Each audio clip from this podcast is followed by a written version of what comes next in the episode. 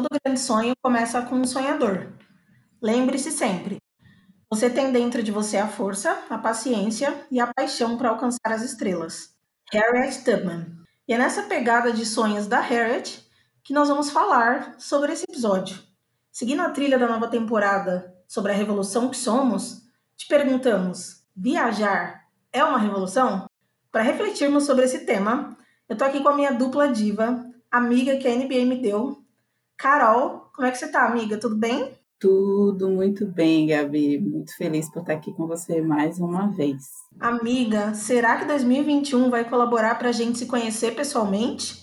Porque isso envolve viagem, né? E tem tudo a ver com o episódio de hoje. A gente espera que sim, né, gente? Infelizmente ainda não contribuiu, não, mas a gente espera que sim. Vamos torcer para isso. E vamos apresentar as convidadas, que hoje esse podcast está totalmente feminino, muitas pretinhas maravilhosas. E dona da hashtag mais famosa do Black Twitter, gente preta curtindo a vida. É claro que a gente está falando da Bia. Seja bem-vinda mais uma vez, Bia. Se apresenta pra gente. Oi, gente, tudo bem? Eu sou a Bia Moremi, já figurinha carimbada aqui do Pretas na Rede. Hoje eu vim falar sobre viagem e a importância que é ter corpos pretos circulando pelo mundo inteiro e corpos pretos brasileiros circulando pelo mundo inteiro. Uau, muito obrigada mais uma vez pela presença, Bia. E hoje, pela primeira vez no Pretas, estamos mega felizes. Carolzinha aqui tá surtando. A gente tá muito feliz em te ter aqui hoje. Sofia. Sofia é nômade digital do Pretas pelo Mundo e tá aqui para bater esse papo conosco. Se apresenta pra gente, Sofia. Oiê, muito obrigada pelo convite. Adorei. Eu tava falando com as meninas antes, né, que eu já participei de vários podcasts, mas um podcast assim, uma bancada preta, né? Então, muito legal. Então, muito obrigada. Meu nome é Sofia, tenho 26 anos, sou nômade, atualmente morando na Tailândia e vamos bater esse papo pra gente falar sobre né? Como é ser um corpo preto pelo mundo, as coisas positivas, as coisas difíceis e vamos nessa. Então, bora falar sobre viagem de gente preta. Solta a vinheta, então. E,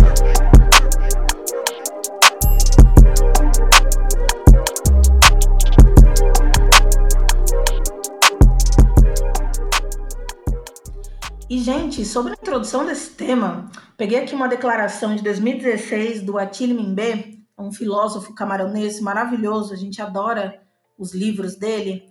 E um dos principais estudiosos do pós-colonialismo, ele diz assim: o mundo de amanhã será a África, referindo-se que o fato de que daqui a 30 a 50 anos, uma em cada três pessoas no planeta ela será africana ou descendente de uma diáspora.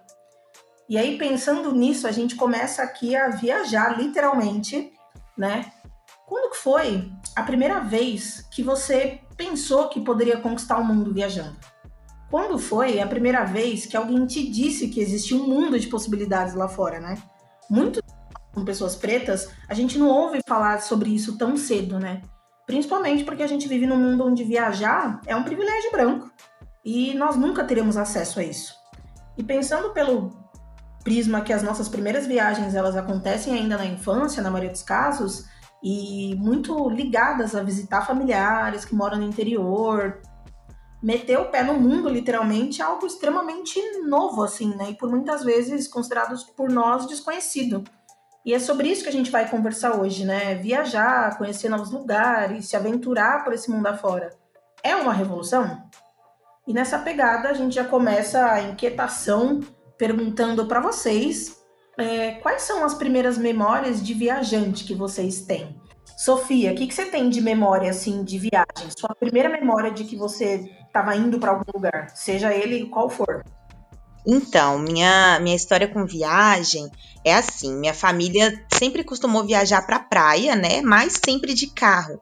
Então, eu viajava com os meus pais, meu, meus pais e, e meu irmão, e a gente viajava de carro. Então, eu lembro assim, eu com seis anos de idade e tal. Mas, até eu entrar na faculdade, eu nunca tinha entrado num avião na vida. A primeira vez que eu fui entrar num avião, eu já tinha 20 anos e foi numa viagem da faculdade. E aí, é, eu tenho, né, vários amigos e nesse mundo de viagem, né, se conhece muitos viajantes e tal. E eu sempre acho muito engraçado as pessoas falando que desde criança elas sonhavam em viajar para tal país e que tal país sempre foi um sonho, porque os pais viajavam e a primeira viagem, sei lá, para Disney. E para mim, isso foi despertar muito tempo depois. Porque é isso, eu entrei no avião com 20 anos. Até esse momento, viajar para mim além de, né, de, de ser de carro e etc., isso nunca foi uma possibilidade, nunca pareceu real. Então, sabe aquela coisa que nem é real, que você nem ousa sonhar? Eu era essa Sim. situação. Uau! E para você, Carolzinha, como que foi isso? Ah, é muito parecida com a da Sofia, cara. É, eu, eu, lembro até que tá, a gente estava fazendo o brainstorm da pauta, né? E eu falei essa história para você. e aí eu vou falar um pouquinho dela, mas é bem isso. Tipo, as memórias que eu tenho era a gente saindo daqui de Aracaju para indo para o interior, viajar, passar um mês lá para tipo de férias, sabe? E era basicamente o momento mais esperado do ano para mim, porque a gente ia lá duas vezes no ano, era no meio do ano e no final do ano. A gente sempre ia, passava tipo entre 15 a 30 dias lá no interior da minha família e pronto, essa era a ideia de viagem que eu tinha, sabe? Era o máximo que eu conhecia de viagem. Até que com 15 anos eu comecei a jogar basquete um ano antes. E aí, com 15 anos, surgiu uma oportunidade de, de ir para Brasília fazer uma. participar, na verdade, de um, de um evento chamado Olimpíadas da Esperança, que reunia diversos atletas de diversas escolas estaduais do Brasil. E aí, quando o professor chegou na sala e disse isso para a gente, eu estudava escola pública, assim, nunca fui uma pessoa que abastada, né? Tipo, é, e aí, quando o professor falou isso, eu fiz, meu Deus, como assim? Eu vou ter que pagar alguma coisa, eu não tenho dinheiro para pagar, não dá. Aí ele fez, não, é tudo pago pelo governo, e tipo, vocês vão de avião. E aí, na hora que ele falou avião, eu fiz, meu Deus, eu vou viajar de avião. E aí eu lembro que quando eu cheguei em casa e falei para minha mãe, aí eu fiz, mãe, eu preciso de um presente dia das crianças. Aí ela fez o quê? Eu fiz, me deixe para Brasília. Ela fez, ok. E na hora que ela falou ok, para mim foi tipo, como assim ela me deixou viajar de avião? Gente, peraí, eu vou viajar de avião. Eu tinha 15 anos na época, eu lembro. E foi isso. E eu lembro nos preparativos, um tio chegou para mim e fez bem assim: Você é uma preta muito ousada. Aí eu falei, mas por que, que eu sou ousada? Ele, porque ninguém aqui nessa, nessa família viajou de avião e você vai ser a primeira a viajar de avião. É muita ousadia. Aí eu fiz, tá bom, se ser ousada é isso, então vamos, né? E aí eu fui, mas essas são as primeiras memórias que eu tive, assim. E é bem assim como a Sofia falou, depois de um tempo eu conheci pessoas, entrei na faculdade, conheci pessoas. Sou professora de inglês, comecei a dar aula, e aí tem alunos meus de tipo oito anos que a primeira viagem deles foi para Disney. E eu fico, gente, a Disney entrou na minha vida tem, sei lá, uns oito anos mais ou menos, quando eu disse a mim mesma que eu disse, que eu disse, ó, oh, eu posso ir para Disney. Tipo, são essas memórias que eu tenho, sabe? Uau! Gente, eu vou ser o contraponto desse babado e eu acho que é isso que enriquece o nosso bate-papo. Eu vou um pouco na contramão de tudo isso, mas mais pelo histórico dos meus pais. É, eles gostavam muito de acampar, e na época deles era aquele acampamento sem camping, né? Selva, xixi no matinho e etc. E eles tinham uma galera que eles iam acampar, não voltavam para casa porque a maré subia, eles ficavam em praias isoladas, família toda achando que todo mundo tinha morrido porque não tinha telefone e dali X dias a mais eles voltavam e estava tudo bem. Então, meus pais sempre foram é, mais hardcore nesse sentido. E eu cresci, nasci praticamente viajando. Com um ano, eu caí de boca e já tive que fazer uma cirurgia. Comecei a andar com 10 meses e com um ano eu já estava no Guarujá, caindo e machucando a boca na praia. Então, é, claro que eu não lembro disso, né? História contada, mas eu sempre ia pro interior também é, de carro com amigos do meu pai. Tinha uma época que a gente ia quase todos os finais de semana para não ficar em casa e passear. Mas minha mãe, ela fez 10 anos de empresa e o prêmio era uma viagem para alguns lugares do mundo que você podia escolher.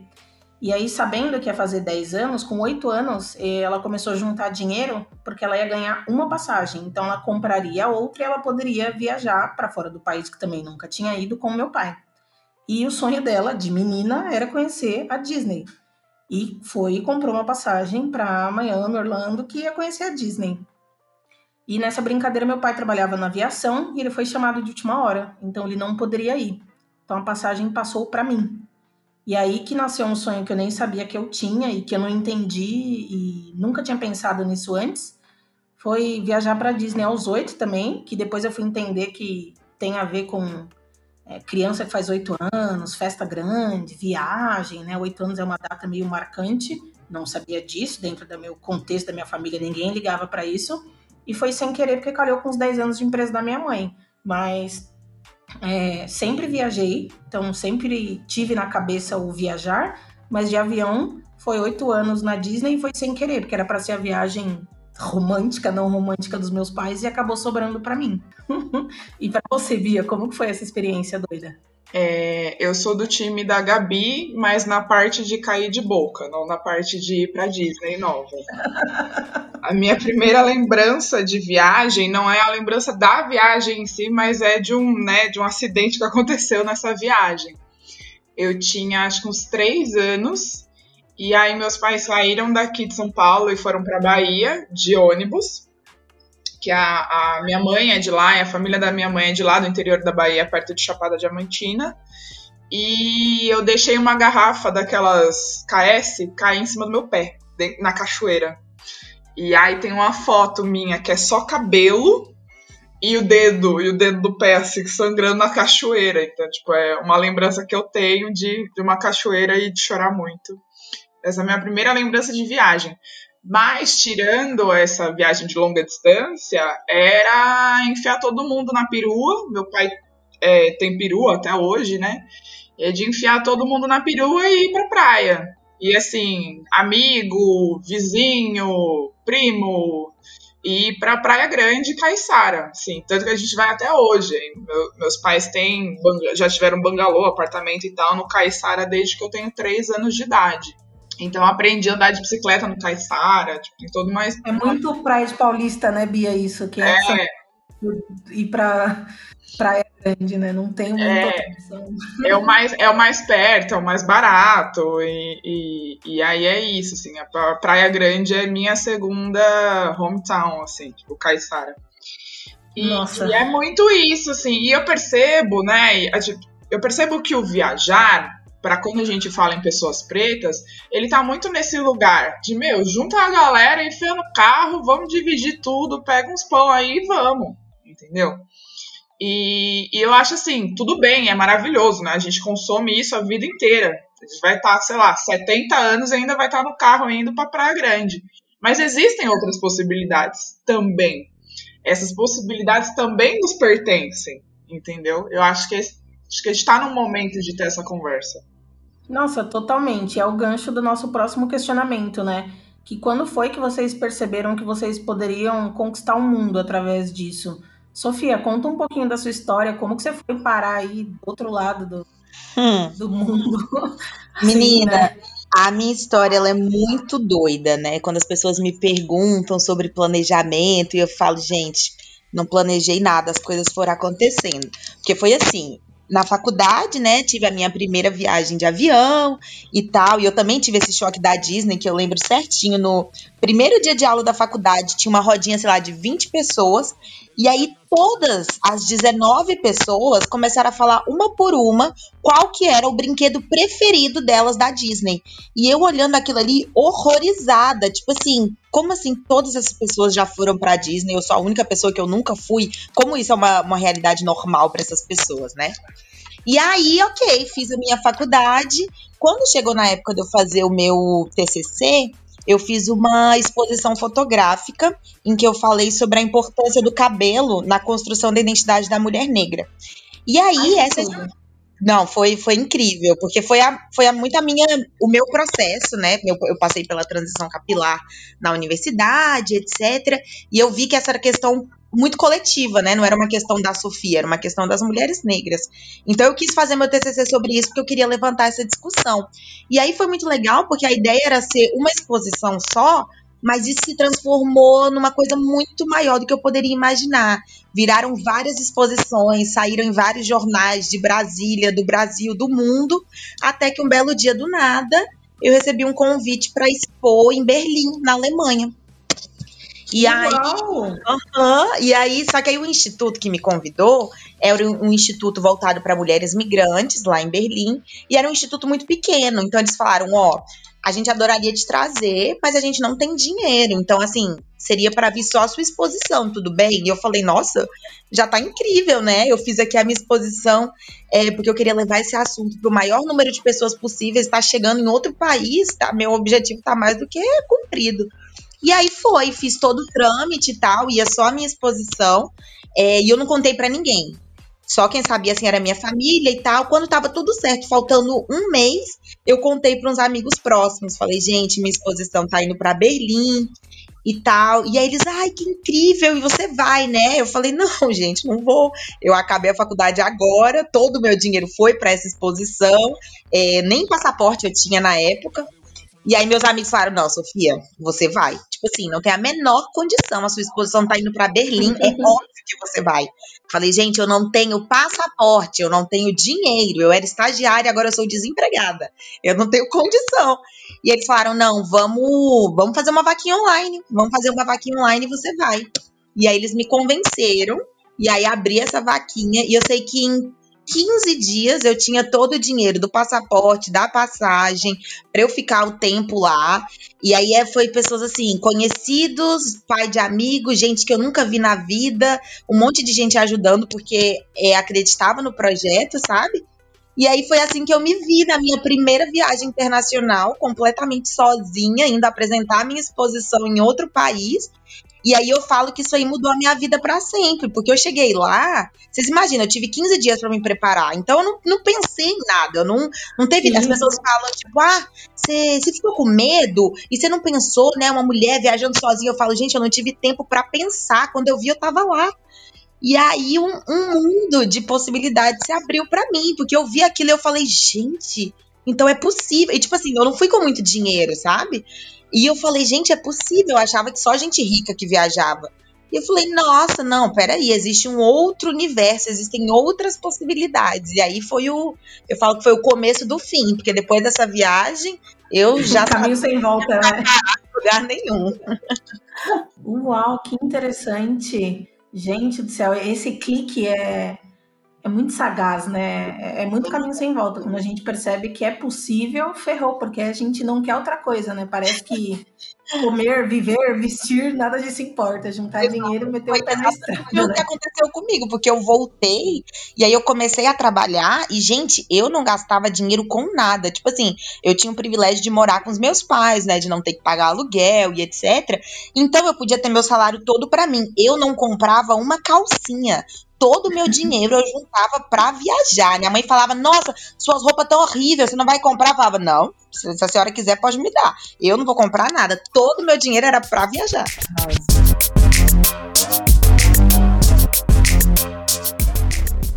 Oh, mas ah, ok que você agora tá na Tailândia, né?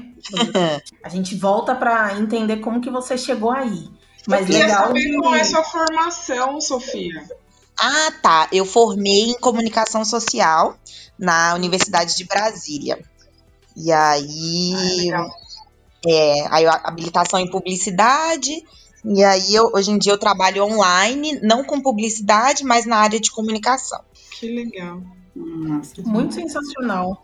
E você, Bia, como que, que você percebeu que você poderia conquistar o um mundo através disso, né?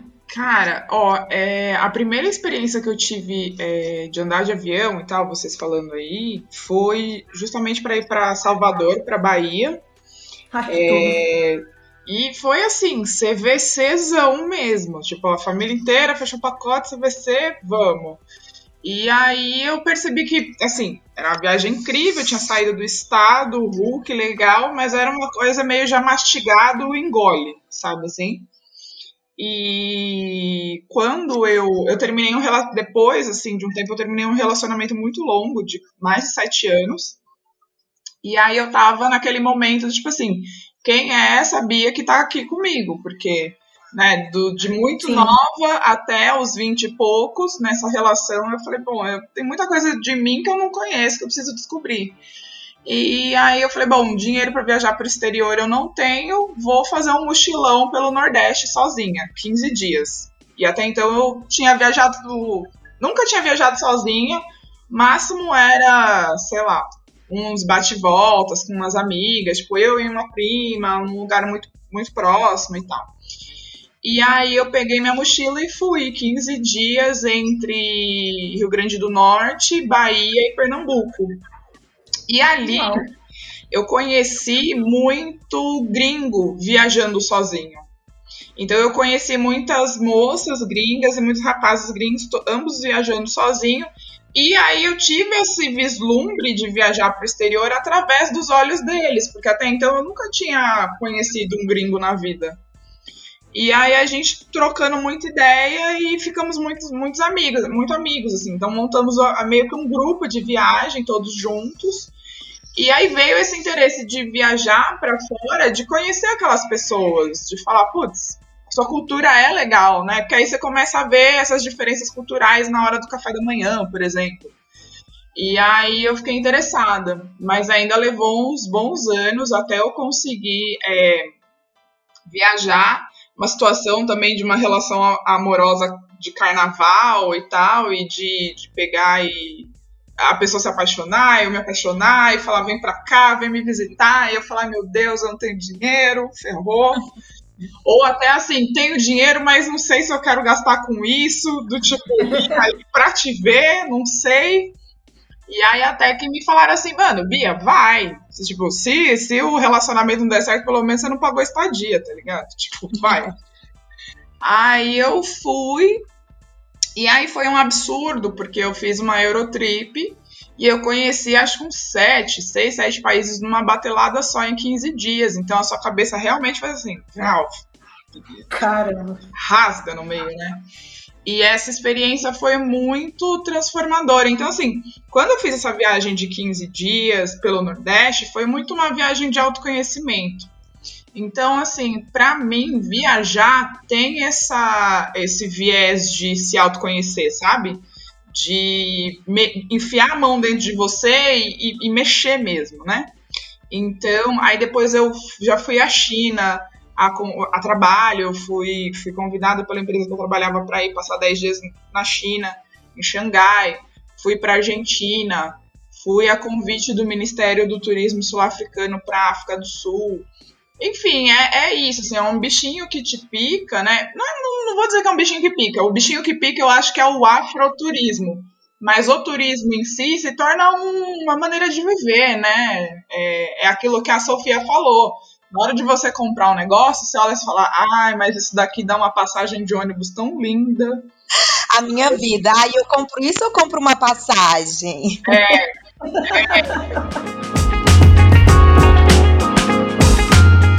uma coisa, Gabi, que eu tava muito pensando, é até uma pauta que eu quero trazer um pouco mais para a África, que é a culpa, sabe? Porque é isso, quando a gente faz essa escolha de não comprar a calcinha, de não comprar tal coisa, e aí e, e viajar, esperar. Aí quando você tá naquele lugar maravilhoso, que assim, só tem branco ali, você é o preto que tá ali, você fala: caraca, será que eu não devia estar tá aqui?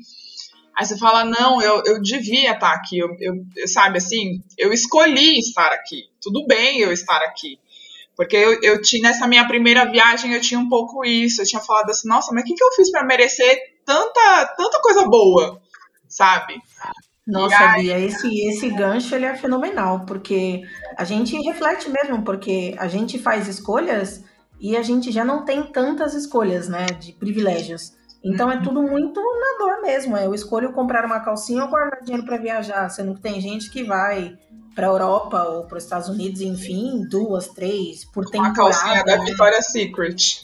Exatamente, a pessoa não escolhe nada, né? Ela vê uma calcinha, ela compra três, né? A gente deixa de comprar um para poder pagar o boleto da CVC. É, por isso que a gente traz como revolução, sabe? É autoconhecimento, é descobrir do que a gente é capaz, descobrir vontades que a gente nem sabia que a gente tinha caí num, numa viagem que eu nem sabia que eu ia ter, e depois, óbvio que eu lembro muito pouco, mas de ver álbum, de ver foto, eu já sabia que eu tinha ido, então como assim? Eu tenho que ir de novo, e isso te move, né? E Carol, e para você, como foi, amiga? A sua, a sua saída do país também foi uma história muito louca, né, amiga? Nossa, minha saída do país foi a história mais maluca da minha vida. Assim, Sofia falou sobre falta de planejamento e eu nem sei o que falar da minha saída. eu tô rindo porque, gente. Porque foi tipo assim, sabe? É, e eu acho que foi nesse momento, na verdade, eu acho que eu tive esse vislumbre ainda quando eu, tive, quando eu tinha 15 anos, que eu fui a Brasília a primeira vez com meus amigos. Meus amigos, assim, eu fui junto com um time de basquete e a gente aprontou. Eu fiquei em hotel de luxo, gente, pelo amor de Deus. Aquilo, na minha, em 15 anos, eu nunca pensei que eu iria ficar num, num hotel de luxo, tipo, em Brasília, sabe?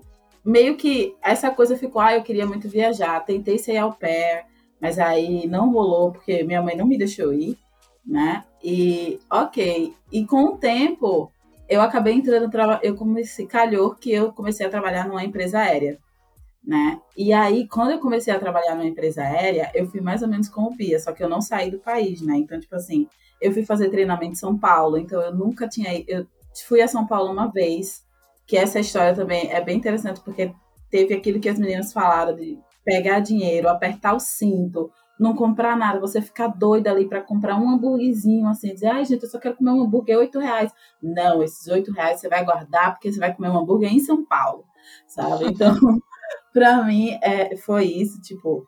E aí eu entrei nessa empresa aérea, viajava bastante, assim, a trabalho. Eu não era comissária de bordo, mas tinha os treinamentos que a gente não fazia aqui na cidade, a gente fazia geralmente na sede, que era em São Paulo.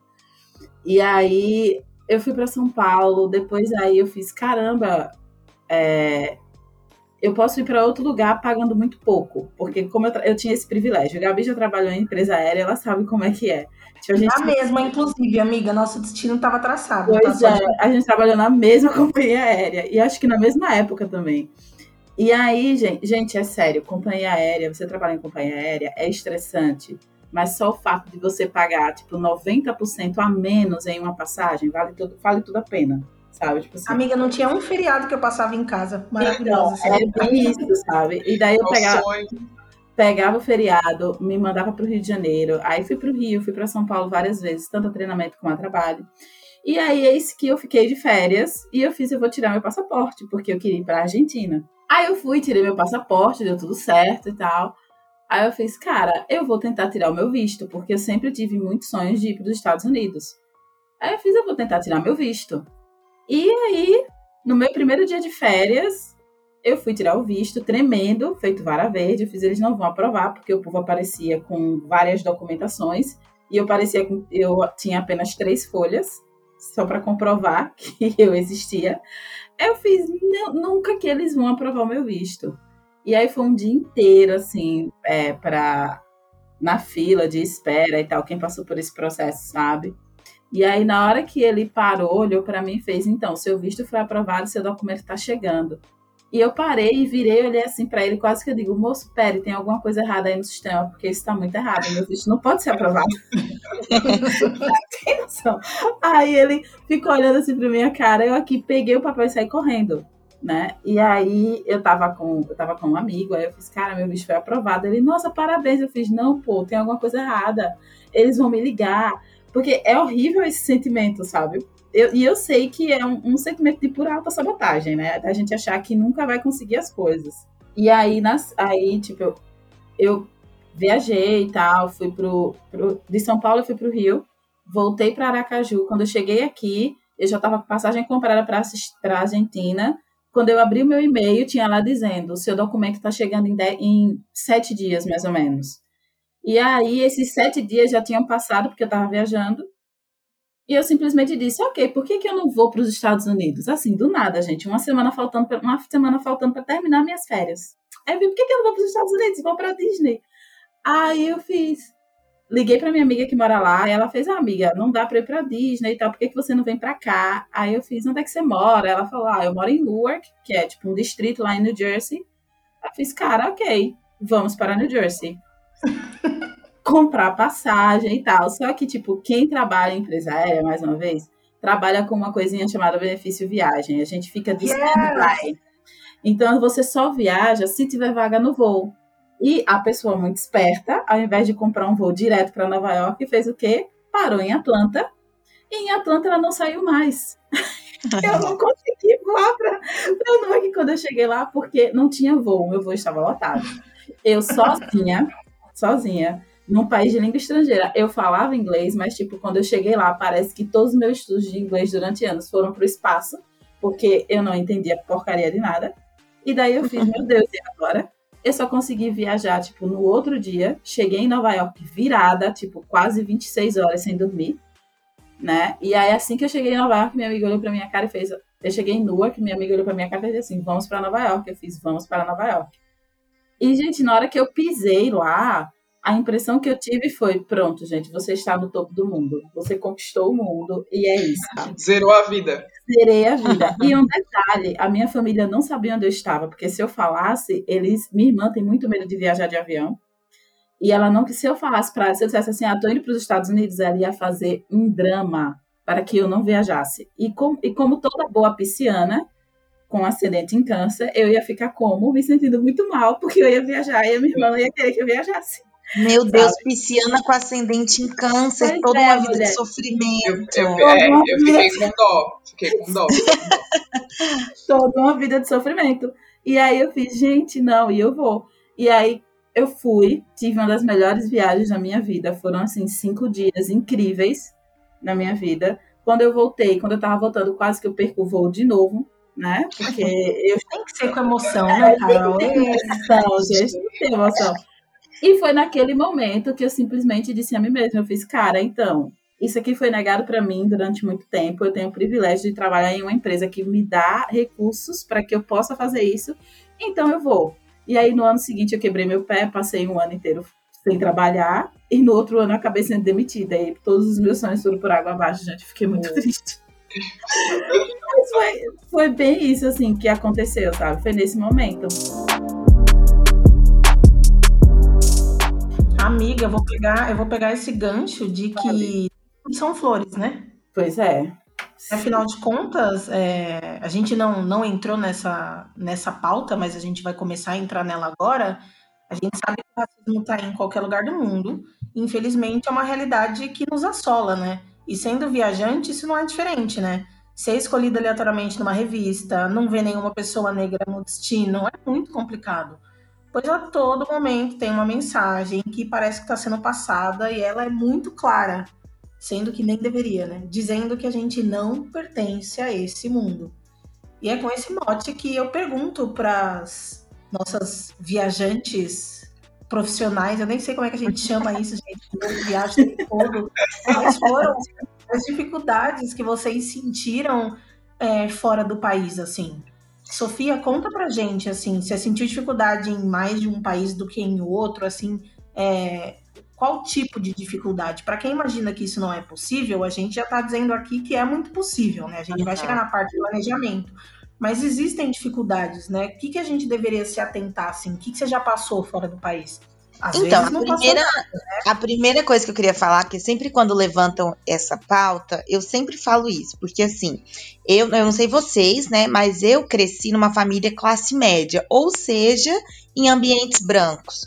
Toda a minha vida eu, eu estive inserida em ambientes brancos e eu sempre fui a única ou uma das únicas pessoas negras do local escola, igreja, faculdade, a atividade, qualquer coisa que eu fosse fazer, eu sempre era a única pessoa negra do rolê. Então, essa coisa do não pertencimento, de não se ver nos locais, sempre foi presente na minha vida toda. Então, assim, viajando, gente, isso é um fato. Você vai ver muito mais pessoas brancas. Muito mais. Só que se eu já sentia isso, né? Essa de tipo assim, sou a única nesse lugar de privilégio. Na minha, no meu própria cidade, sabe? No meu próprio país, eu não vou deixar que isso seja um impeditivo para eu viajar. Então eu sempre começo dizendo assim, que a, a, a desigualdade ela existe, é, várias situações elas existem, mas essas mesmas situações que eu posso citar aqui agora, eu passei no Brasil também. Então, assim, isso é um fato que a gente pode discutir, mas jamais pode ser um impeditivo para eu viajar, sabe? Para outras pessoas negras ótimo. que querem viajar também. Ótimo, ótimo, ótimo, ótimo ponto.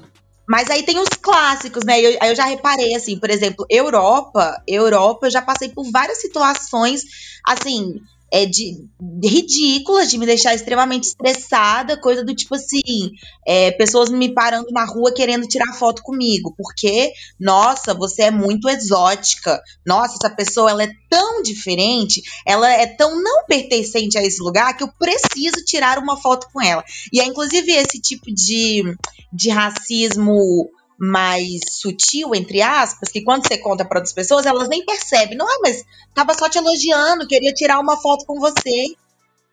E não é, né? É aquele negócio de tipo assim, não, essa pessoa, com ela claramente não. não é daqui. Então eu preciso registrar essa pessoa. E aí, né, de pessoas quererem pegar no cabelo, e aí de me perguntar como é que eu lavo o meu cabelo. É, Europa é, é clássico para isso. E eu tenho zero paciência, porque assim não é falta de informação, não é? Não é porque, ai, nunca vi uma pessoa negra na minha vida. Não, é, é, é o racismo puro e, e, simples mesmo.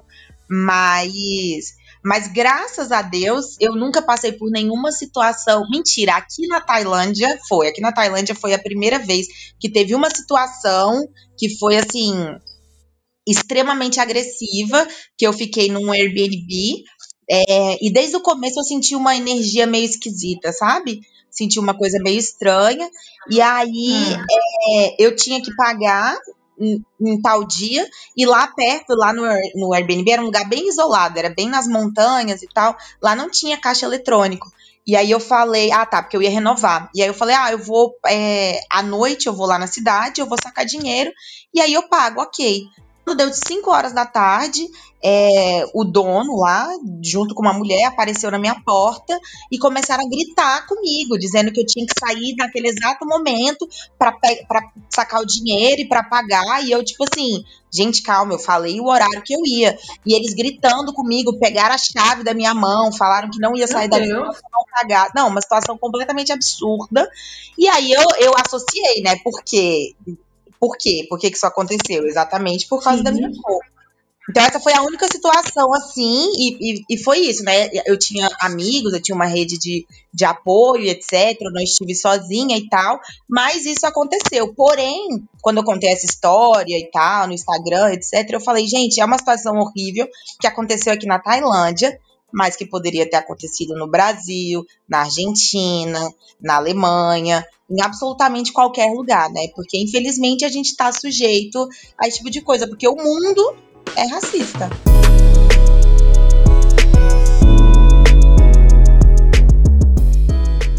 A Sofia relatou a, a situação de uma pessoa aleatória pedir para tirar foto com ela, né? E isso aconteceu comigo. E olhem só, gente, aqui em Aracaju. Vejam bem, eu não precisei sair daqui de Aracaju. E, tipo, isso é só para reforçar o que a Sofia acabou de falar, que isso vai acontecer em qualquer lugar. Que foi em qualquer a gente, lugar. A gente estava voltando de um bloquinho aqui, eu tava de boas, eu estava com o cabelo trançado, tal, de boas. E aí, quando a gente voltou, a gente voltou pela orla.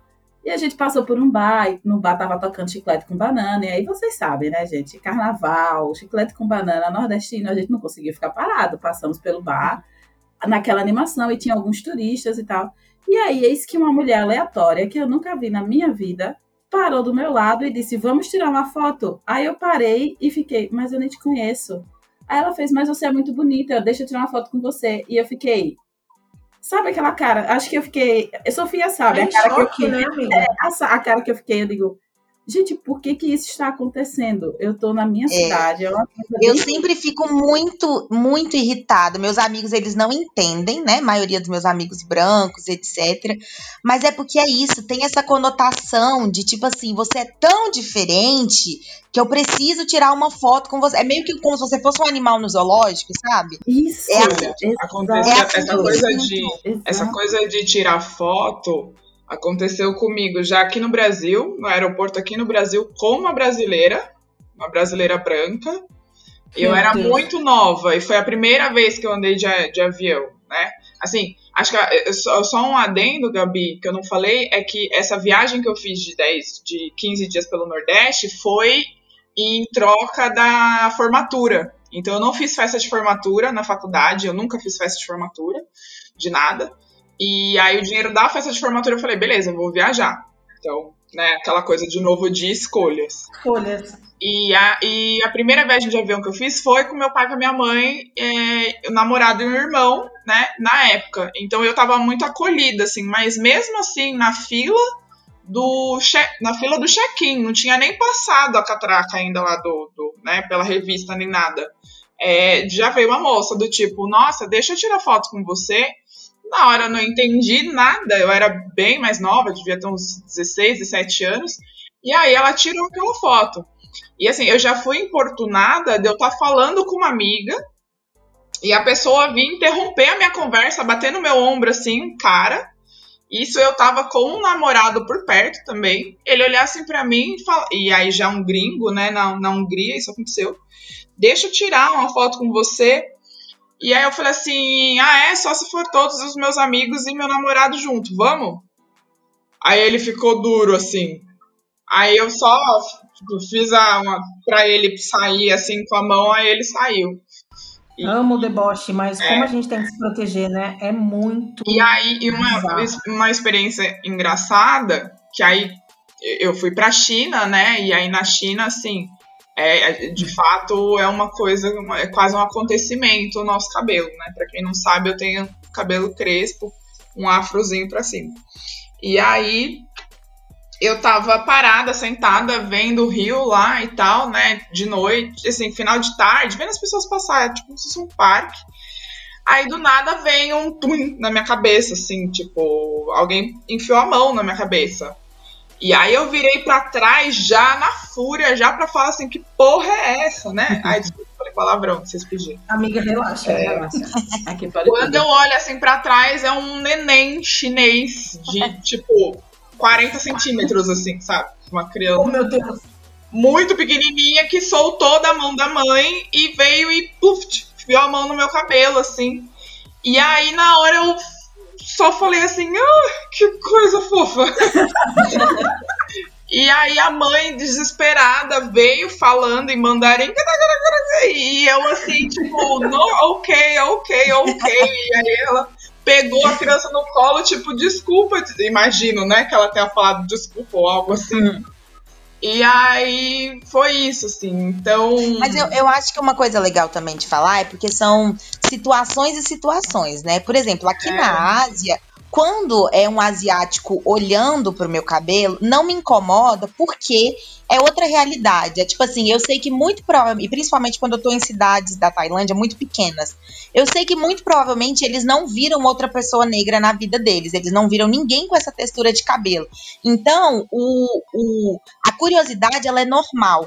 Isso, isso são, são situações diferentes, mas de qualquer forma, aqui na Tailândia, nenhum tailandês jamais invadir o meu espaço pessoal. Eles jamais chegam tocando, eles já, jamais. O máximo é eles olharem e elogiarem. E isso é uma coisa. Outra coisa é isso, né?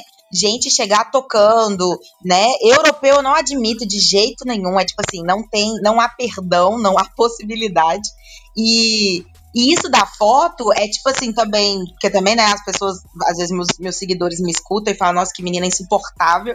É, não, se a pessoa ela me conhece, zero problema em tirar foto, né?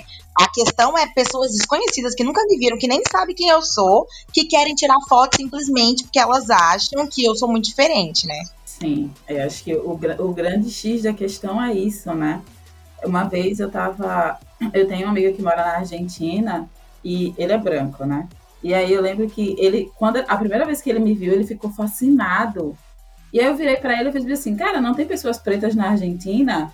Aí ele virou para mim e fez, não. E eu fiz, quê?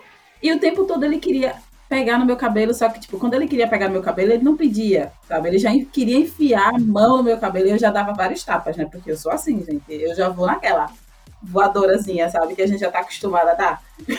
tá, sabe? E aí eu já ia naquela, mas, tipo, eu fiquei, assim, abismada em como a Sofia relatando isso, aí você para e pensa, cara, são as mesmas coisas que acontecem aqui no Brasil, sabe? As mesmas coisas.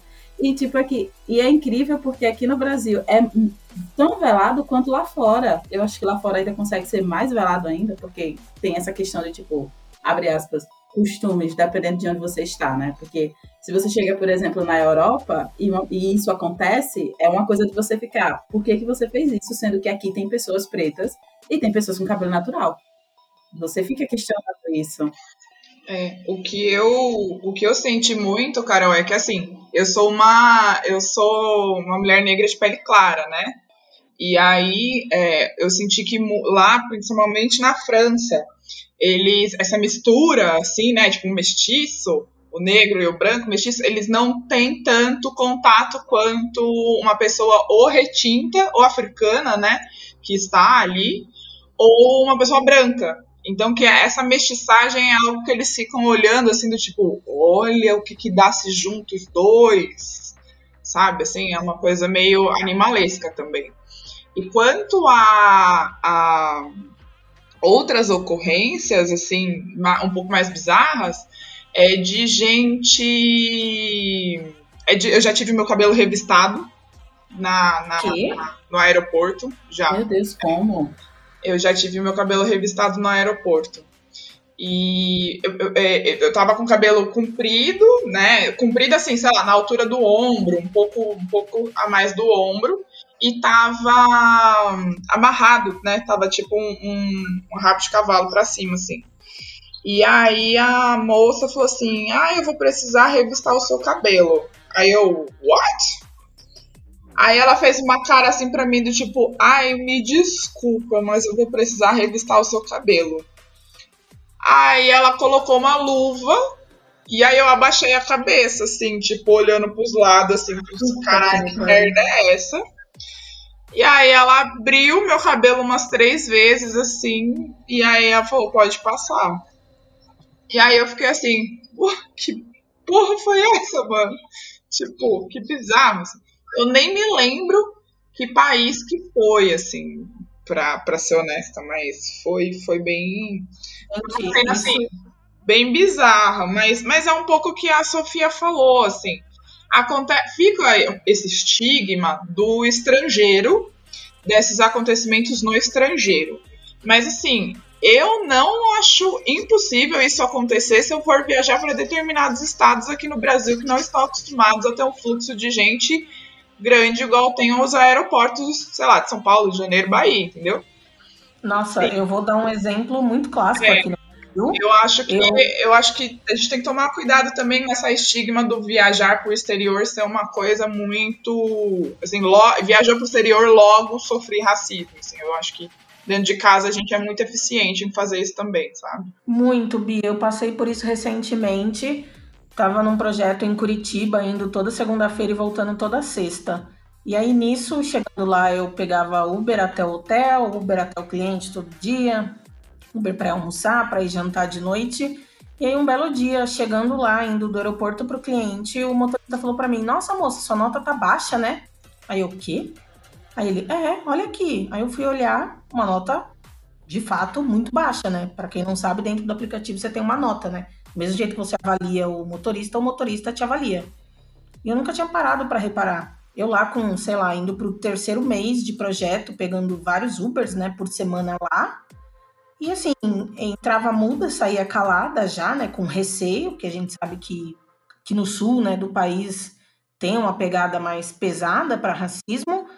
E simplesmente eu fui recebendo notas negativas baseado em nada, só por existir e quase nunca sozinha, sempre com, com outras pessoas. Eu dividia também Uber com uma pessoa que não é, é negra de pele clarinha também. E, cara, tipo, recebi notas baixas. É incrível que saí do projeto de Curitiba, voltei para São Paulo. Eu utilizo muito, né, ao invés de usar é, de ter carro, eu utilizo o aplicativo e minha nota tá voltando a ficar normalizada. Mas, tipo, bizarro. Quando me disse, eu não quis acreditar que era isso, sabe? Mas era, tipo, exatamente isso. É muito bizarro. Eu acho que esse é o resumo do que é ser um corpo negro pelo mundo. E aí no mundo a gente inclui o nosso país, né? Onde a gente vive aqui no Brasil, no caso, é, nós três, né? Com exceção da Sofia, que no momento está divando na Tailândia. Passa por algumas coisas. É, eu queria puxar um outro, um outro gancho é, que que, sim, se vocês entendem, são mais viajadas, que uma viagem afrocentrada ela é mais importante em questão de segurança, conexão ancestral, facilidades, assim, A Bia tem toda uma pegada com isso, né? O trampo dela, a Bráfica, que é a agência dela, que é focada em viagem afrocentrada. Ela já vai falar um pouquinho disso. Mas, Sofia, nas suas, na sua correria aí pelo mundo, é, você chegou a fazer alguma viagem afrocentrada com um grupo preto? Ou de ficar em algum lugar que eram de pessoas pretas e se sentiu mais segura? Ou alguma coisa assim? Gente, é uma experiência muito doida, né? Eu falo que eu acho que todas as pessoas negras, elas deviam ter a oportunidade de fazer uma viagem assim, porque é mudança de vida total. Eu fui fazer um voluntariado em Moçambique, e aí eu fiquei três vezes entre Moçambique, África do Sul, Suazilândia e Botsuana.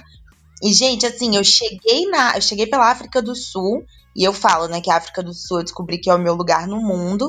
E eu nunca na vida tinha entendido o que, era pertencimento. Eu fui entender lá, sabe? Eu cheguei e eu passei três dias chorando todos os dias, porque era isso. Eu olhava para todos os lados, eu via gente preta na rua, no outdoor, dentro dos cafés, andando de skate e pessoas de todos os jeitos. E eu nunca tinha vivido em 23 anos de vida, tinha 23 quando eu fui. Eu nunca tinha vivido isso na minha vida, sabe? Então, esses três meses, para mim, passando por vários países de diferentes culturas, mas todos com maioria da população negra, só convivendo com gente preta, isso para mim foi um divisor de águas na minha vida, sabe? Aquela sensação de voltar para casa. Então, é, e a África do Sul, ela foi muito esse lugar para mim, de me sentir em casa, de me sentir segura. Até essa questão da, da beleza, é, porque é isso, né? Eu sempre fui tratada muito como exótica. Então, sempre fui muito elogiada e não sei o quê, mas nesse tom de exótica. E ali foi a primeira vez é, que eu ouvi, assim, de pessoas aleatórias, um elogio que eu sentia que era real. É tipo assim, essa pessoa, ela tá me elogiando porque ela realmente me acha bonita. Não porque ela me acha diferente ou não sei o quê. É tipo assim, um elogio real, sabe? Então, e, e essa reconexão, essa coisa ancestral, ela é muito forte. Então, esses três meses para mim foram é, divisor de águas. E hoje eu falo, eu quero voltar para a África do Sul para morar por um tempo, porque eu tive a experiência só de viajar, mas agora eu quero voltar para morar por um tempo, porque assim, gente, é, essa sensação de você olhar ao redor e você se ver em todos os lugares, isso é indescritível. Meu Deus, isso dá um. Para você que está ouvindo, não sei se você está tendo o mesmo sentimento que eu. É, a gente lê bastante sobre isso no nosso, na nossa bolha preta, com os nossos amigos, pessoas que já foram, e é geralmente o mesmo discurso, a mesma sensação de pertencimento. Eu tenho uma formiguinha dentro de mim que eu anseio por sentir isso, sabe? Eu sei que eu vou encontrar isso e eu já fico tipo, meu Deus, a caminho da diáspora, quero.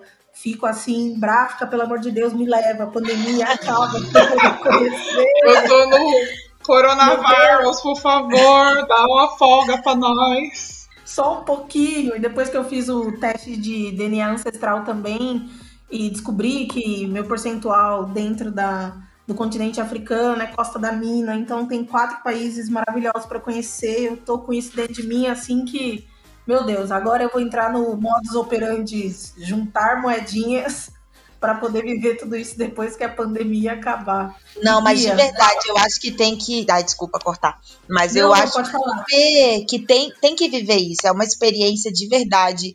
Pra gente que. que é isso, eu eu não, eu não cresci no Tirando meu núcleo familiar, mãe, pai, irmão, é, eu não cresci num ambiente preto, sabe? Então, isso, isso causa algo dentro da gente. Então, você chegar num lugar em que só tem gente preta, isso é de, de. Por isso que eu chorava. Porque para mim era tipo assim, gente, eu nem, eu nem sabia que isso fazia tanta falta, sabe? Eu nem sabia que isso era uma parte dentro de mim que faltava tanto. Então. É, Começa essa no avião já, né? Não, quando começa eu de, quando, no começa no avião. Quando eu desci no aeroporto, eu já fiquei. E aí eu peguei Uber com cara preta, aí não sei o que, gente preta. E depois, quando tava chegando no final da viagem, eu fiquei, como é que eu vou voltar para esse mundo branco? Eu não vou saber viver. A, a, as, aero, as aeromoças são todas negras retintas, né? Tudo, a, as tudo. filmagens na telinha do tipo máscaras de oxigênio cairão são pessoas pretas retintas. Aí você olha o avião, muita gente preta retinta. Aí você fala assim, uau, aí você desce, é, tem uma estátua de um homem preto no meio do aeroporto. Uhum. E aí você começa a ver, são signos, assim, né, de, da mídia e tal, de comunicação, do tipo assim, galera, aqui é, é nós, é os pretos, tá ligado? é isso. Aí qualquer outdoor que você vai, é gente preta retinta. Tipo, você Meu passa Deus na rua, são as senhorinhas com aquelas vestimentas, assim, é, ultra colorida, aqueles turbantes gigantescos, todo Deus. mundo ali só no passinho. E é uma. enfim, é incrível. Carol, você tá viva, amiga, tá respirando. Gente, eu tô aqui, eu tô aqui de um jeito que vocês não estão imaginando. A Sofia tava falando sobre Moçambique e meus olhos encheram de lágrimas. Neste momento, eu estou com os olhos marejados de lágrimas. Oh, meu Deus! Eu tô falando sério, é sério, é, graças a Deus a gente não está filmando. Mas assim. Mas é muito emotivo. Isso, isso, isso me deixou muito emotiva, muito emotiva mesmo, porque assim. A gente cresce, nós, pessoas pretas, nós crescemos com referências e signos brancos, né? Tipo, não, e não apenas questão de ambiente como a Sofia, né? A gente é cercada por isso. A maioria, eu lembro que a maioria dos meus amigos eram pessoas brancas também, então também cresci, na, menos na escola, porque eu, eu nunca fui classe média, sempre fui classe, classe baixa mesmo. Então, tipo, morava em periferia, as pessoas eram negras, eu estava rodeada de pessoas negras, mas eu não entendia o signo negritude, sabe? Eu não entendia isso. Então, na minha cabeça era, quanto mais eu pudesse me afastar disso, melhor seria para mim. O que é muito cruel, porque aí a gente entra na parada do auto ódio e etc e tal. E aí eu cresci vendo séries que falavam sobre os Estados Unidos, então na minha cabeça, nossa, o ponto máximo da minha vida vai ser um dia eu chegar nos Estados Unidos. Consegui alcançar, mas não foi a mesma coisa. Quando eu cheguei lá, eu fui, tipo, vi pessoas pretas, vi o motorista do táxi era preto, mas o sentimento não era o mesmo, sabe? O sentimento eu acho que não era o mesmo da Sofia. E aí eu lembro, eu vou até dar um gancho para uma pergunta para vocês sobre isso. É, eu lembro que a minha chave só ligou para é, viagens afrocentradas há menos de cinco anos, sabe? Foi quando eu pensei, comecei a pensar em África como um destino para assim, para dizer, cara, eu preciso ir lá porque eu preciso sentir essas coisas. E aí eu queria saber de vocês, é, quando foi que vocês tiveram esse start, sabe? Quando foi que essa chave ligou, que vocês pensaram assim, disseram, cara, eu preciso ir no continente mãe, tipo, para entender para me entender como ser humano, para me entender como uma pessoa negra, eu preciso estar naquela terra. Quando foi que vocês viraram essa chavinha? Isso então, vale para mim também. para mim, é, quando eu fiz o meu TCC, é, que eu representei, eu fiz a, a exposição fotográfica, né? Eu representei deusas, rainhas e guerreiras a partir da perspectiva do cabelo. E aí, quando eu fui falar de deusa, eu fui pesquisar sobre orixá. E aí eu comecei uma pesquisa profunda sobre os orixás, sobre as características. Esse foi o primeiro momento de, primeiro, de, de entrar em contato com isso, porque eu cresci numa família evangélica e tal. Então esse foi o primeiro contato, assim, que aí eu comecei. E aí, gente, se, se, se você começa a ler sobre os orixás, é, eles são deuses e tem um monte de histórias e eles são todos pretos, sabe? E aí isso já começou a, a, a encher meus olhos, sabe? É maravilhoso demais. Eu tenho eu Exato. africana e é quando você começa a entender, é maravilhoso demais. Só isso, Exato. Só isso. E aí eu comecei a fazer as primeiras viagens. Aí eu fiz nessa né, primeira viagem. Aí eu namorava um, um, homem branco na época. E logo depois a gente fez outra viagem para Europa. E depois mais outra para Europa, um mochilão. E aí eu comecei a entender as viagens, né? E depois da segunda viagem para Europa, eu falei, tá, já, já entendi, já sei que eu gosto de viajar, muito legal esse mochilão, pontos turísticos, Paris, não sei o que, não sei o que lá, mas agora eu tô sentindo que é o momento que eu preciso fazer uma viagem mais profunda. Eu não quero viajar só para visitar pontos turísticos, eu quero fazer uma viagem de conexão. E aí eu tava pensando no continente africano.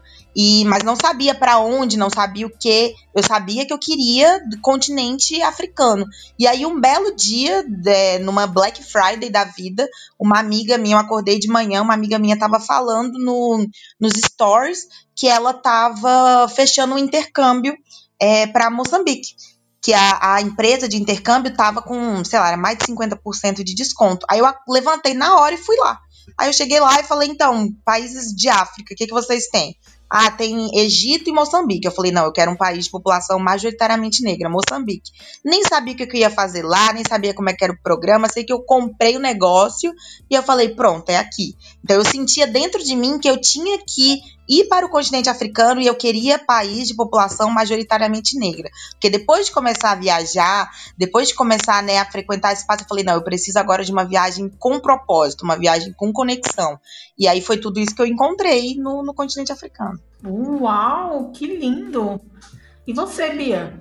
Então, no meu caso, foi uma salada mista de vivências, assim eu tava é, ficando com um rapaz do Benin aqui, então ele, né, para quem não sabe, o Benin, o, o Benin é um país grudadinho na Nigéria. E aí eu tava ficando com ele já há alguns meses e tal, e enfim, ele me contando diversas coisas de lá, e ele é de uma família é, meio de uma linhagem muito importante lá, ele é Fun, né? E aí ele é da linhagem dos ferreiros Funs, que é quem forja aquelas máscaras e tal, e enfim. E aí ele falou assim: ah, é, é, tipo, minha família é meio que importante, assim. Aí eu, putz, eu falei, nossa, você é um príncipe, meu Deus! e aí, é, e aí a gente ficava brincando, né? Que ele era o, o, o um príncipe em Nova York. Aí tinha esse contexto. Aí eu fui para a Alemanha, passei um mês na Alemanha, eu estudava alemão na época, então fui fazer intercâmbio na Alemanha e eu fiquei na casa de uma alemã, mãe solteira, de um menino negro. Então ela bran muito branca e o filho dela um homem negro, né, um adolescente negro e o pai era angolano mas ela era mãe solteira e tal, e aí ela tinha muita dificuldade em lidar com certas, certas coisas do filho dela. Então, por exemplo, o cabelo era uma dificuldade muito grande, ela não sabia pentear. É, é, por ela não saber pentear, ele não gostava que penteasse, ele não gostava de pentear, então o cabelo era uma problemática muito grande nele, assim. Ele tinha, acho que 13 anos na época, o Noah. E aí eu penteei o cabelo dele eu falei assim: olha, você tá vendo que meu cabelo é meio parecido com o seu, né? E aí rolou uma conexão muito, muito foda. Do tipo, posso pentear seu cabelo? E aí foi, enfim. E aí, quando eu voltei é, da, da, da Alemanha, eu fiquei, eu juntei tudo isso, eu falei assim, cara, é, eu devolvi meu dinheiro suadérrimo para um país que já é mais rico do que o meu, é, tive experiências muito boas porque tinha algum contato com negritude e África. E é, sim, e da próxima vez se eu for viajar é para lá que meu dinheiro vai, entendeu? E tu, toda essa epifania eu tive no meio de uma festa é, na festa da Discopédia, tomando uns drinks com, Adoro! com meu amigo. Saudade. Com meu amigo que também era do, do Benin. Um, um, esse é, tipo, o relacionamento com o cara do Benin não deu certo, mas a amizade ficou com o amigo deles. Tipo, a gente, eu e o amigo dele já tava rolê junto. E aí eu falei pra ele, mano, é isso, tipo, vamos viajar pra África, vamos se conectar com essa parada aí, porque é, é isso, a diáspora pulsa, tá ligado? A diáspora grita, você pode estar tá onde for, teu cabelo é uma questão, sabe? Assim. Aí criei a empresa, né? O Afro, o Viajar de maneira afrocentrada veio com a criação da Bráfrica. E é, e é um negócio, Uau. e por isso que eu te digo assim, viajar é muito um estilo de vida. Mas o viajar afrocentrado é um bichinho que te pica ao longo dessa vida e que assim, uma vez que você viajou de maneira afrocentrada, muito provavelmente, por mais que você não planeje a sua viagem baseada nisso, em algum momento no destino você vai olhar para o lado e falar assim: hum, tem coisas aqui que não estão me contando. Que é do povo preto, eu tenho certeza.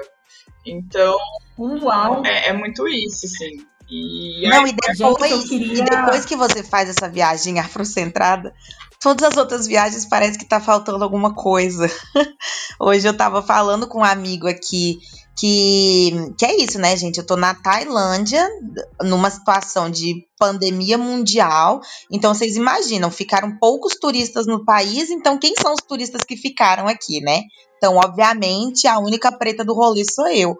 Então, e aí eu tava falando que eu sinto muita falta de ver pessoas como eu, sabe? De ver pessoas, e, e é isso. Aí eu fico o tempo inteiro lembrando da, da, da África do Sul, de Moçambique, de como era bom ter pessoas ali, que é tipo assim, a gente compartilha a mesma cor. Óbvio que não é porque preto é tudo igual e que a gente vai, vamos, que nós vamos ser as mesmas pessoas, mas isso, sabe? Então as outras, depois da viagem afrocentrada, parece que as outras elas ficam ainda mais solitárias. Uau!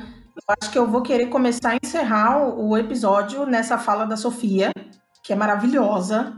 É, eu não, eu, eu subestimei essa pauta. De fato, eu achei que a gente ia conseguir falar tudo, mas, cara, é um universo que dá pra gente mergulhar com milhares de pontos de vistas e ganchos, e uma coisa vai puxando a outra.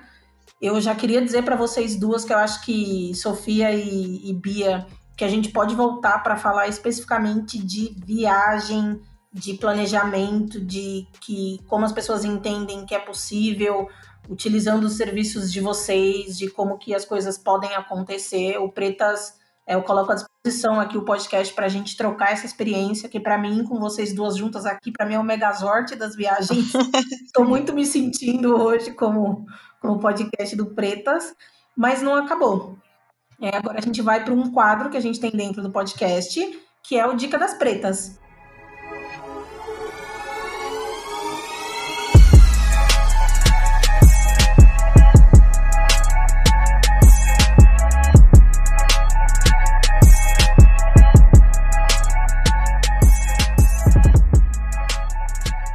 Quem não conhece, esse é um quadro de, de dicas, como o próprio nome já diz, mas ele é uma. A gente vai multiplicar conhecimento agora. A ideia aqui é a gente poder compartilhar algum conhecimento que a gente tenha, pode ser relacionado ao tema do episódio ou não, para as pessoas que estejam ouvindo conheçam alguma nova ideia, seja série, livro, experiência, pedaço de música, poema, piada, aqui vale qualquer coisa. A ideia aqui é aproveitar o espaço para a gente trocar. Então, você ouvinte, se prepara, porque agora a gente vai ouvir umas diquinhas muito legais. Carol, você trouxe alguma diquinha para hoje? Cara, então, eu mantive a dica que eu já tinha antes, né? Que eu, gente, eu sempre faço isso. É na verdade, é a segunda vez que eu faço isso, né? Eu sempre indico o perfil da convidada. Elas adoram, amiga. Você já faz o jabá antes delas começarem. É, já faço... Esse podcast é Porque, olha, no do DNA, eu já tinha dito pra Gabi. Eu fiz, Gabi, eu vou indicar o, o, perfil da, da Bia. E aí, adivinha quem é a nossa convidada? A Bia! Exato! É. Aí hoje eu já tinha colocado aqui na pauta. A, aqui nas minhas dicas. Perfil da Sofia, Rui Sofia. Quem é a nossa convidada? A Sofia.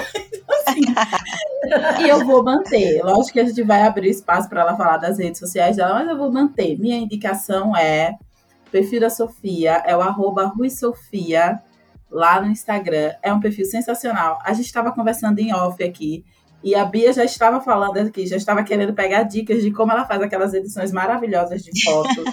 né? Inclusive, tá rolando promoção lá para quem faz mergulho. Tô doida para participar da promoção, mas aí eu penso, se a pandemia não acabar em dois anos, o que, que vai acontecer? Como é que faz?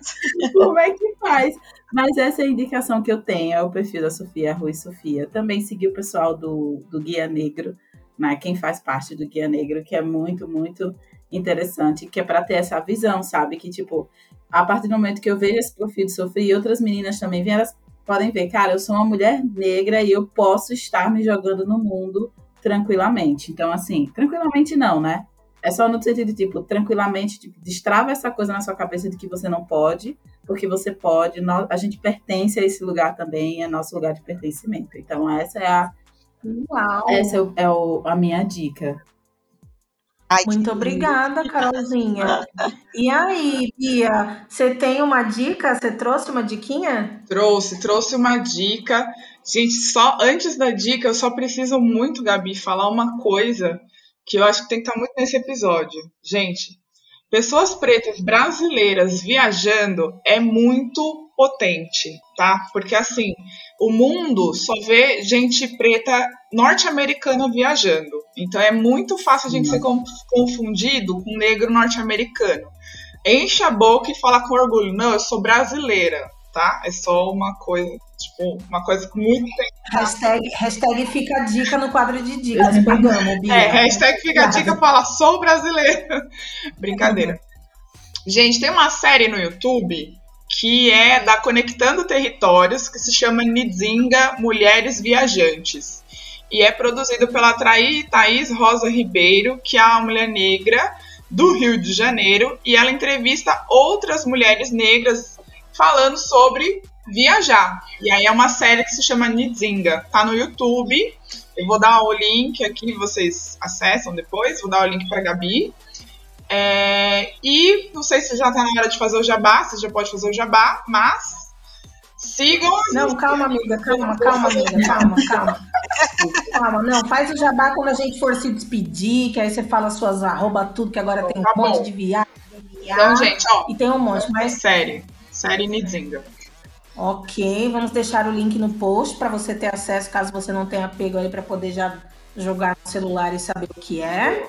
Sofia, você tem alguma dica pra gente? Tenho, e vou fazer também que nem a, a Bia, e vou falar uma coisa antes também. Que assim, quando eu comecei a viajar, eu sou uma pessoa. Nós somos, eu acho, né? Mas eu gosto muito de referência. Para mim é muito importante. Então eu comecei a procurar, e eu sou muito ligada à fotografia, né? Sou fotógrafa, amo tirar foto. E aí eu comecei a procurar perfis de mulheres negras que viajavam para eu me inspirar. Cadê que eu achei? De mulheres negras brasileiras. Não achava. Igual a Bia falou, eu só achava de norte-americanas. E aí foi por isso que eu comecei a é, mostrar tudo no Instagram, porque eu falei, se eu não tenho referência, eu vou ser a referência, porque eu quero que outras meninas negras, que outras pessoas negras vejam que é possível, sabe? Então é por isso que eu faço tanta questão de mostrar tudo, de postar foto, de não sei o quê. Às vezes as pessoas falam, nossa, mas você não tem, né, é, não sei, medo de se expor tanto. E eu penso, na verdade, que tem outras pessoas negras me olhando e se inspirando e acreditando que elas podem fazer isso também. Para mim, é isso que é isso que é o mais importante, sabe? Então, agora a dica, eu sou uma pessoa muito dos livros, né? Amo ler. E aí tem uma, uma menina no Instagram, que a arroba dela é escritora viajante. E ela começou a viajar pelo Brasil sozinha, e na estrada ela escreveu dois livros. Então, aí tem o perfil dela e ela tem os livros dela, e o livro dela eu li antes dessa viagem, me inspirou demais, porque é isso, né, gente? Uma trajetória de uma pessoa preta é, é muito inspirador. Então, eu super indico, é Manuela o nome dela, arroba escritora viajante. E a minha dica é sigam pessoas pretas, sabe? Mudem o referencial de vocês. Quando eu comecei a mudar meu referencial, é, as coisas mudaram, porque a gente, ela, a gente só consegue se ver nos lugares quando a gente vê outras pessoas parecidas com a gente ali, sabe? Então, mudar o nosso referencial é extremamente importante. Então, escritora viajante, aí a dica para vocês. Uau! Ai, gente, as convidadas são muito maras, né? Dão vozes, deixam falas. Ai, é muita potência. É, vou contar aqui, Carol, vou expor a gente, que a gente grave, a gente fica aqui no WhatsApp e a gente está arrepiada. Tem episódios que tocam, eu, a gente sempre fala isso depois, mas eu vou falar durante. É muito bacana poder ter a oportunidade de trazer gente bacana, que tem troca bacana e que consigam contribuir, inspirar a fala de vocês duas. Eu quero muito que vocês saibam disso, é muito potente. A gente está aqui, a gente está arrepiada e eu espero que vocês, como ouvintes, também fiquem. É, agora, minha dica é de um filme Netflix chamado Girls Trip, onde tem um grupo de mulheres pretas viajando, elas vão para o carnaval de New Orleans. É aquele black movie engraçadinho, divertido, sensacional, cheio de gente linda. E essa é uma, por incrível que pareça, esse é um destino que tem aí no calendário da Bráfrica e que da pandemia e o que o dólar deixe esse Girls Trip ser realidade na minha vida, tá? Essa é uma dica. E uma outra é de algo bem diferente, assim, do, do que a gente está falando. É o, Conexões, é o Conexão Excursões, ele é o perfil do Zito, que é um cara da Zona Leste de São Paulo. Ele faz excursões de samba, então ele pega dois busão, enche com pessoas e vai daqui para o Rio de Janeiro, fazendo, é, percorrendo, claro que com hospedagem, tudo muito bonitinho, percorrendo os principais sambas que tem no Rio. E tudo muito seguro, deslocamento de ônibus, hotel em Copacabana, sabe? Você chegar lá do VIP, mesinha para sentar, gente para te servir. E eu viajo com ele desde 2017 com essas trips. Ele faz a Real do Cabo, ele faz vários lugares. E eu confesso que começar a viajar com o Zito em 2017, ele me deu um gás que eu não estava ligando tanto para viagem antes disso. E de 17 para frente, eu virei uma máquina. Eu não fico, tipo, dois meses em São Paulo. Eu vou para tudo que é canto de ônibus, de carro, de blá blá cara. Eu não tô nem aí. É, adoro curtir novas experiências e não podia deixar de ressaltar. E em 2017 eu cometi a loucura de ir na primeira viagem do ano do Zito, gostei tanto, eu fiz todas as viagens que tinha em 2017 com ele. Gente, o roteiro do cara. É o sonho é... de cliente. Mas cada excursão era tipo um samba e uma escola de samba. Então eu conheci, tipo, várias. E todos os sambas do Rio, então Fui para Real do Cabo também, fui para. Ai, gente, tem um lugar em Minas lá que é maravilhoso também. Andar de lancha, que eu nunca tinha andado de lancha, e foi maravilhoso. Então, minha dica aqui é o Conexão Excursões. O Zito é uma pessoa que eu gosto muito, é aquela pessoa que você vê que a galera que viaja com ele não é gente rica, sabe? Divide em bilhares de vezes, é uma galera que se esforça ali juntando a graninha no final do mês para conseguir viajar e ele proporciona uma experiência muito, muito, muito bacana.